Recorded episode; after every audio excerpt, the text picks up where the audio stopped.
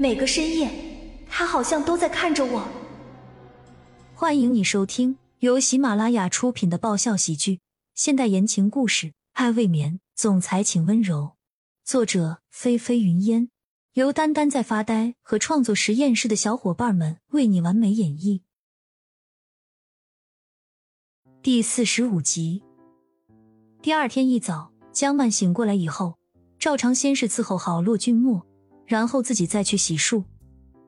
刚从卫生间回到卧室里，就接到了一个电话。随即，他匆匆的走出了房门，去楼上请示了一下骆老夫人。得到了对方的应允之后，脸上流露出了压抑不住的惊喜和开心。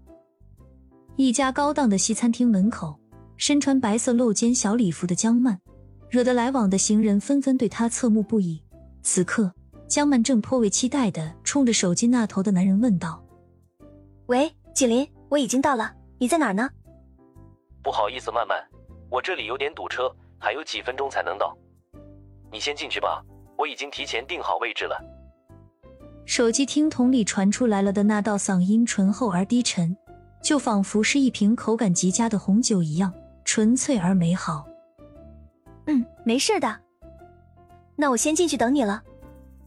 江曼笑了笑，心里的激动随着时间分秒倒数的流逝变得越来越强烈。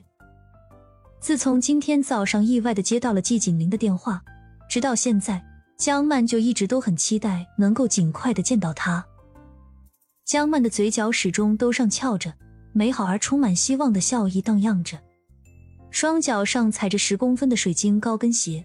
更显得她身姿曼妙、娇艳动人。虽然因为此前婚礼无疾而终，让她原本的一头长卷发后来被剪短到了耳后，但是此刻干练的发型又使得她洁白诱人的修长景象显露了出来，反而更增添几分成熟的知性美。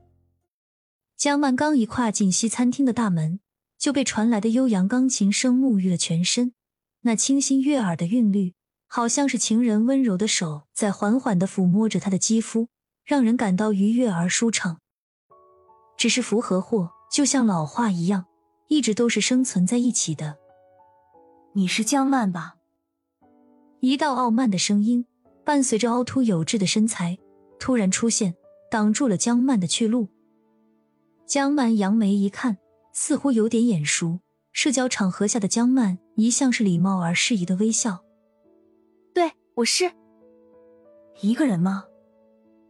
杨幂下意识的瞄了瞄江曼的身后，有些明知故问道。江曼依旧浅笑有礼的简单回答：“是。”一听见他的话，杨幂便迫不及待的扬起嗤笑：“二少他怎么没陪你来呢？”二少，江曼略微疑惑了一下，对方说的二少，大概应该是指骆君年吧。没有，我自己来的。对了，这位小姐，你用餐了吗？江曼礼貌的暗示着，如果对方不傻，应该能听得出来他话里隐含的意思。杨幂轻笑了一声，没有回答江曼的问题，红唇再起，直截了当的问道：“江曼，听说你现在在洛家，贴身照顾洛大少啊？为什么是听说？”对方怎么不用传闻两个呢？江曼浅浅的笑了，而且一直保持着她所独有的那种意味绵长的江曼式笑容。也不知道为什么，自从照顾骆君墨以后，江曼的忍耐力明显有所提高，所有一般常人不能忍的，她几乎都能容忍下来。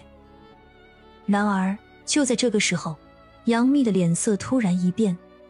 她有些愤愤不平的望着面前的江曼，好像江曼做了多对不起她的什么事一样。你和二少的婚事，你是用了什么办法？